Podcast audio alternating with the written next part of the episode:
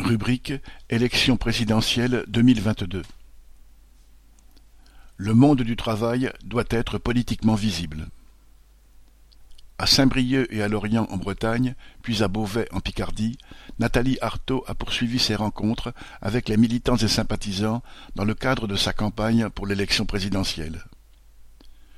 Plusieurs ont rapporté des réactions de travailleurs autour d'eux, parmi les ouvriers de l'abattoir de Lamballe, les salariés d'un EHPAD qui envisagent de faire grève pour la première fois de leur vie, ou encore à la SNCF, des mouvements qui rappellent que les travailleurs peuvent passer rapidement de la résignation à la colère.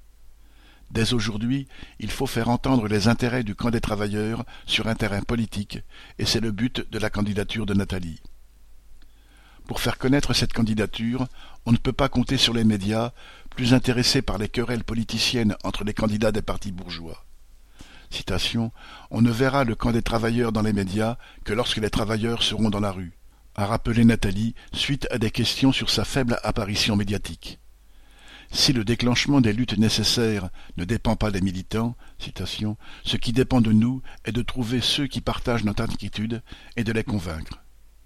Ceci existe, comme l'ont dit plusieurs camarades, en constatant combien une partie de la jeunesse est sensible aux problèmes du racisme, du climat, à la montée de l'extrême droite. Il faut partir des préoccupations des jeunes, mais il ne suffit pas de leur dire qu'ils ont raison d'être inquiets, a dit Nathalie. Il faut les convaincre que seule la classe des travailleurs peut changer la société, que la classe ouvrière est le seul levier possible pour mettre fin aux ravages du capitalisme dans tous les domaines. Mais pourquoi Nathalie répond-elle souvent aux journalistes qu'elle ne cherche pas à être élue présidente? Est-ce qu'elle ne veut pas le pouvoir? lui a demandé une participante. C'est tout le contraire.